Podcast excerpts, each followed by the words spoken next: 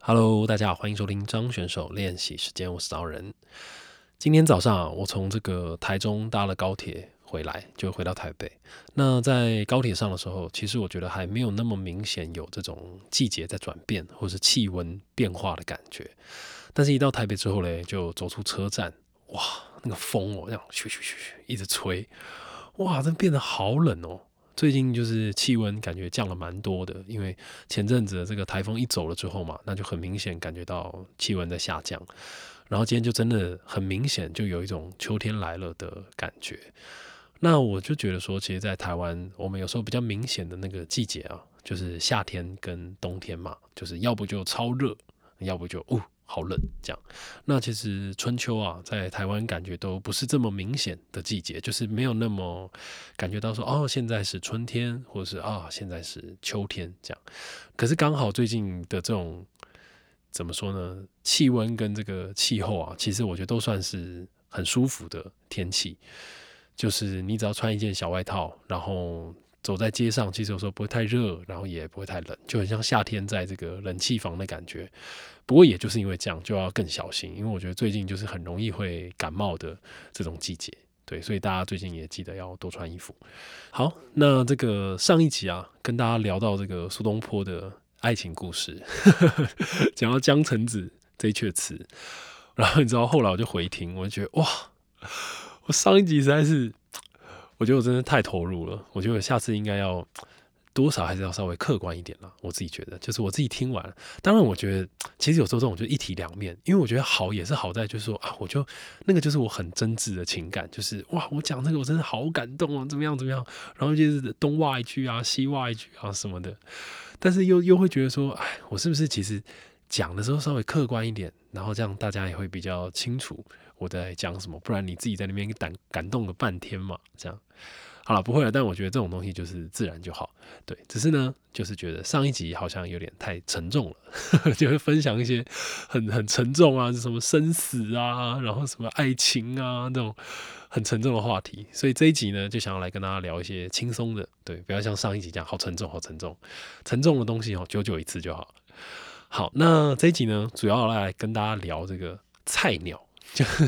我最近的怎么讲，最近也在。一些生活上的小心得吧，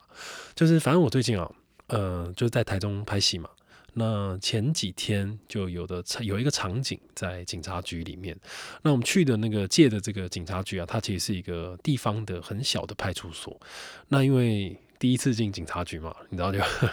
很兴奋，就东看西看啊。哦，这个军火库在哪里啊？哦，这里是侦讯室，什么什么什么？哦，警察都在这边泡茶，所以跟这个黑道喝茶就是在这张桌子上，这样 这种就是很好奇这样。然后就也很好奇，这个警察平常的生活是什么样子啊？然后当警察是什么样的心情？这样，因为我觉得我一直都觉得啦，当公职人员是非常非常辛苦的事情。不管什么警察、这个消防员呐、医生呐，然后或者是这个老师啊，这种，我觉得都是因为这种这种工作，就是那种最明显，你做得好，人家不会感谢你；你做不好，大家就会觉得代乎职守，这样就是你怎么做这么烂，然后花钱养你这种米虫，就这样，很容易会遇到嘛。但其实这种工作，他其实永远都要去处理很多非常琐碎的小事，而且甚至是他在这个工作上面啊，不不管处理这么多的这种很很棘手的事情啊，甚至会有一些是有那种生命危险的事情，让他们出勤务，面对那种恶势力，很多都是很可怕的嘛，对不对？但是，就像刚刚讲，你做得好，就是大家都会觉得，嗯，这就是你应该做的，这就是你分内的事情。但你做不好，就会变成很严重，但全民都会来，就是指责你这样子。所以我一直都觉得，能够担任这样子工作的人，其实真的非常的伟大。那那天我就很好奇嘛，我就刚好这个空档，然后就有值班的远景在旁边，我就很不要脸的去跟人家攀谈。我就开始跟他们聊，就很好奇啊。我就说，嗯，这个你们一天呢，大概工作大概都会是什么样子啊？然后，例如说，你们会去什么地方啊？然后怎么样怎么样的啊？因为我也把我心中我以为的就是对于警察的这个刻板印象就讲出来，可能我们就会知道说什么哦，警察会有业绩啊，然后警察就是我会把就是我刚刚讲这些都跟他讲，我就说哦很辛苦啊，因为你们做得好就应该的嘛，那做不好大家就会怪你们什么的。但我相信有很多东西是你们就是深入乡里啊，你们才会知道的事情。这样，那刚好呢，跟我聊天的那个警察，他说他。当然，但是他谦虚了。他他说他是一个菜鸟，他说他其实才刚毕业个几年，然后就在这个派出所里面服务这样。但他其实就小我个几岁，我记得他好像二七还二八，那其实也就在这个派出所三四年这样子。那他就很谦虚的说啊，他就说其他的这个经验呢，没有他的学长来的这么多。但是呢，好，我就那一天跟他这样聊下来，我们就在聊菜鸟这件事情，然后我就觉得哇，你知道吗？就是。我觉得啦，人生当中我们会有很多个阶段都去经历过菜鸟这件事情。不管是你在求学的阶段，你可能就是说刚进到学校里面都是很新鲜的嘛，又或是上了大学，又或者出了社会，都是一种新鲜人的状态。可是我其实一直都觉得，就是在这个菜鸟的状态里面，有时候看事情反而会看得更加的透彻，又或者是更加的清楚。就像是我觉得这种感觉很像是那种国王的新衣的感觉，你知道吗？因为当你在一个体制里面太久的时候，你自然会对一些事情就会麻木了。可是如果今天是一个局外人或是一个新鲜人，他刚进到这个门里面来看这里面的这个世界的时候，他反而会带着一种，嗯，就会觉得，哎，为什么会这样？为什么这个东西大家就会这样子接受了？又或者是，哦，原来这个东西会是这个样子哦，那。我觉得那个都是很宝贵的经验，以及我也觉得那都是很怎么说呢？它会让你，呃，你你现在接收到的所有的东西，都会成变成你未来会长成的这个样子啊。蓝色大门里面不是有句台词吗？他就讲说，我们受过怎么样的伤，就会长成怎么样的大人。对，所以我觉得就是就像是在这个菜鸟这个阶段啊，为什么这么宝贵？我觉得就是因为这个样子。好，那那天呢，我们就就在聊，他就说他就是去一些什么样的工作啊，或者什么的，就讲讲。然后我就说，哎，那你有没有印象很深刻？就是你你最近。就是经历过的一个案件啊，或者什么，那他就说，因为其实他们这边算是一个小派出所，所以其实不会有那种所谓太大的这种刑事案件，什么走私啊、吸毒啊、枪战啊，没有没有没有，这种都没有，就是很期待想要知道那种电影会发生在那边都没有。那反而呢，在他们那边发生比较多的都是什么协调啊，好比有人打架啊，有人喝酒啊，然后酒驾啊，或者是这个等等的，都是一些比较。呃，乡里之间的这种人跟人之间的一些纠纷，这样，然后他们要去处理。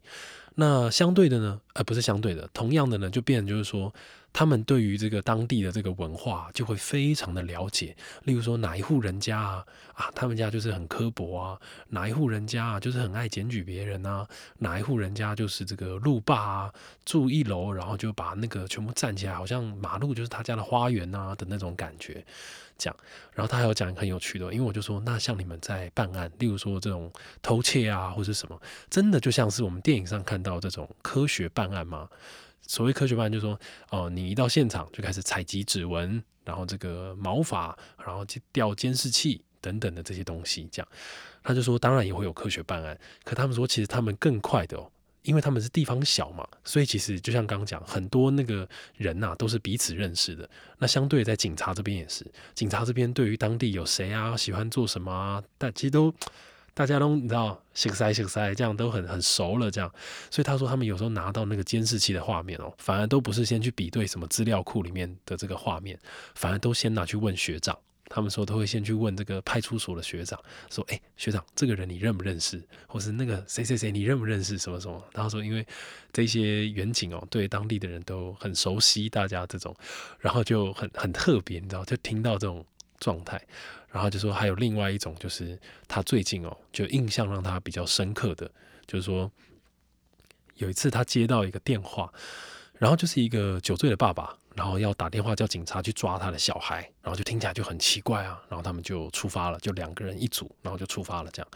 然后到了现场呢，反正简单这个案件的大意啊，就是说有一个爸爸呢，然后就喝醉酒，这个酒醉的爸爸打电话给警察，叫警察来管教。他这个整天都不读书的小孩，然后说他整天都在打电动，然后说我管不动他了，然后所以我要打电话叫警察来管教他这样子。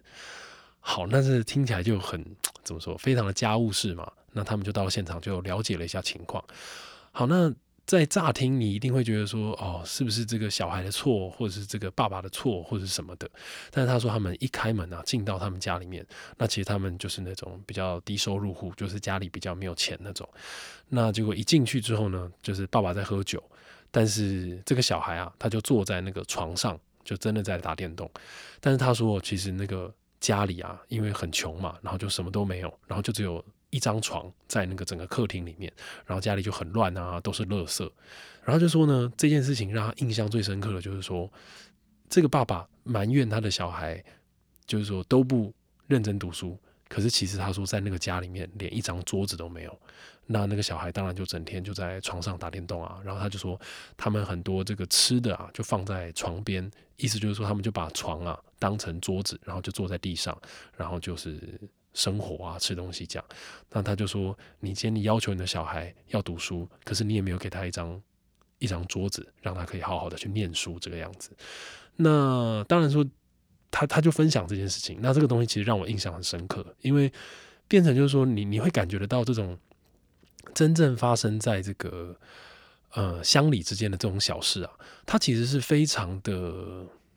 怎么说呢？你你没有办法用一句话去形容对。或是一句话去形容什么是错，他就是在一个这样子的状态里面，这个就是他们的生活。就是说，哎，这个要怎么讲呢？就是我我会觉得这就像是人生啊，就是我们前面不是讲嘛，意料之内的都是电影，但意料之外的都是人生。就是我就问啊，我就说那因为。你你乍听会以为会，好比说有一些刻板印象会觉得说，哦，那个爸爸有没有家暴啊，或者是说他们家有没有一些什么社会问题啊，或者什么？他说都没有，他说就只是没钱，然后爸爸因为没钱，然后就整天喝酒，可是他又想要改变现在的状态，可是他改变不了自己，他进而就会去要求他的小孩。可是你知道他的小孩就当然就会有很大的压力嘛，那有压力之后就可能就去打电动或者什么。然后当然家里如果真的要改善，可是因为可能也没有钱去买一张好一点的桌子，或者提供一个好一点的环境让小孩子求学，对，所以哇，我也不知道怎么去去很具体的形容我那个感觉，但是我觉得这真的就是生活，而且这真的就是一般就是所谓的这个乡里间这些警察会看到的这个样子，而且这些东西其实都是非常人家说清官难断家务事嘛，真的就是非常。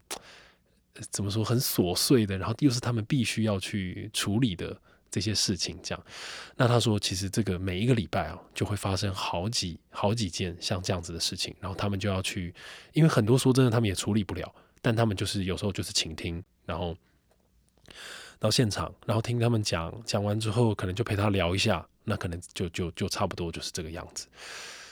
对，所以哇，那天就跟他聊这个状态，我就印象很深刻。然后我就就想到，回想到我自己也是很菜鸟的时候，我就觉得就是就像刚刚讲，我觉得很菜鸟的时候，真的都是很珍贵的时候。好比说好了，好比说我刚毕业的时候，那个时候因为没有什么工作嘛，那你就会想要去试镜，那就会去试很多的镜。那在试镜的过程当中，当然就会。处处碰壁啊，这就很很正常的事情。这样，那有时候会有一些比较好的工作，那有一些就会是比较让你匪夷所思的那种。那例如说呢，有一次啊，印象很深刻，就是我去试一个镜，但那个镜的内容呢，它就只是要拍照，拍照完之后，他要录的东西哦，非常的简单，他也没有要你试什么戏。导演就是因为这个戏里面有一场哭戏，他就只是要看来的演员会不会哭，就这么简单。所以你今天到那个试镜的现场拍完照之后，你就是哭，然后你哭让这个 casting 把你哭的样子给录影拍下来之后，然后就可以传回去给这个导演。那 这就有点奇怪嘛，因为一般来说我们的试镜一定就是你会拿到剧本，那在现场可能挑一段演起来，然后拍，然后有人会跟你对等等的，就是怎么样子的一个这样的过程。所以那一次去其实就有一点紧张，因为在去之前，因为。你知道哭戏这个有时候还是要有点过程嘛？例如说我为什么要哭，然后那个情况是什么？但是他什么都没有给你，就要你把这个哭的这个状态给拍下来。好，所以去之前啊，就就有点紧张，然后做了一些准备。结果到现场之后呢，因为那个真正的这个导演啊跟 casting 都不在，那留下来呢，其实是一个助理，就是 casting 的助理。那当然他也有点紧张，因为他也觉得，嗯，这样子好像有点奇怪。你要这样要求一个演员，那你总要有一些情境给他嘛，结果也没有。所以当下我们两个就 你知道，两个都很菜的这个刚毕业的菜演员，然后跟这个很菜的 casting 的助理，我们就在那边讨论说，那怎么办呢？怎么样可以让他更好？但是就很开心的，就是说，因为两个人都可能很菜，然后对这个东西还是很有热情的，所以我们就想说，好，那我们也许我们假设一些情境，然后我们就把它录起来，然后你你帮我怎么样怎么样，然后两个人就开始了。那他就跟我说，那不然我们就来聊一些爸爸妈妈的事情，就你就讲一些家里的东西啊，然后你跟你爸妈相处的状况或者是什么。那如果有哭那就哭，没有哭也没有关系，我们就把那个很真诚的情感给拍下来。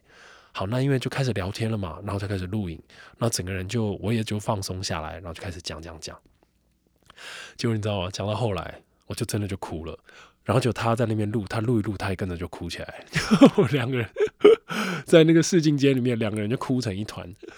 然后最后就就当然就拍到了嘛，然后就结束。那就他也就跟我说，因为父母的这种。情感啊，跟这个议题是他最没有办法的，就是他也是会很难过这样。然后反正那一次，然后就很谢谢他，但当然后来没上。不过就反正就那一次就印象超级深刻，因为我们两个都很菜。然后可是因为就是都很菜，然后都不知道该怎么做的时候，你就自己去摸索出了一个办法。那因为你知道这个东西就很像是之前我们讲那个陌生的情感，可能因为你你在他面前，你真的哇你。把你心里面最可能最最里面的那道门给打开了，然后你你真的完全的在他面前掏心掏肺的把这些心事给讲出来，然后而且最感动的是他也全部接起来，然后他也很感动的跟你说你表现的非常好或者什么，所以在那个当下，其实两个人真的有那种很真诚的交流，哇，那个我不知道那种感觉好特别，因为明明我们在那一天之前是完全不认识的陌生人。然后在那一天之后，我们也不会有任何的交集。可是就在那个试镜的当下，你好像真的就觉得，哇，他真的好像是我这一辈子最好最好的朋友的那种感觉。然后你们两个一起在为同一件你们都会很感动的事情掉眼泪。然后后来你知道，后来就很尴尬，因为后来我们就还有再见到一次，就是也是一个试镜。然后你知道那种感觉就是，哎，其实我们有点不熟，但是你会觉得，哎，我们好像。有一过那么一段很很深刻，然后很真诚的回忆的那种感觉。可是其实我们超级不熟，我们真的就是工作上就是见那么一次面而已。然后就在那次面里面，我们两个人一起痛哭流涕。对，所以我觉得就像刚刚讲这个菜鸟这件事情啊，我觉得在这个阶段里面，所有经历过的每一件事情，它都是非常非常宝贵的。而且我觉得。如果啊，现在你的工作你已经是这个老鸟了，那我觉得真的要好好多多的去照顾这些所谓的菜鸟，就是这些所谓的新人。因为我觉得，我不知道大家会不会这样觉得，就是尤其在你最菜的时候，或者在你最无助的时候，你可能在这个工作环境里面，干你什么都不熟悉，然后做什么事情都会被骂，然后好像觉得哇。好累哦，做什么都没有成就感的时候，而且可能又没有赚到什么钱，因为菜鸟永远都是薪水很低嘛。但是如果这个时候有一个前辈哇，对你伸出援手，然后可能就说给你鼓励啊，说你不用担心，你很棒，你其实只是怎么样，这种一开始就是会怎么样，你就是放松一点，你很好，然后肯定你，然后说你怎么样怎么样，你好好的去展现你自己就好了，然后也不要害怕犯错。犯错这个也都是一个很好的过程，这样哇！你想想看，如果有这样子前辈出现的话，在你未来的人生里，你不觉得那真的是一个很强的这个力量？好，而且你可能未来再回去想，你也会去记得这一段这个经历，这样对。所以我现在啊，虽然我也不是一个什么多资深的人，但是我也期许自己应该要在这个工作环境里面成为一个这样子的人，就是。对一些可能就是说，所谓在这个资历上稍微比自己浅一点的人，你要多给他照顾一点啊。甚至这些人，你多去跟他聊，他们搞不好都真的可以看到一些你看不到的事情。这样，对，所以大家对菜鸟要多多包容哦。好啦，那这就是这一集要跟大家分享的。好啦，那最近大家多穿一点。最近天气在变，不要感冒了。好，那这是张选手练习时间，那我们就下次见啦，拜拜。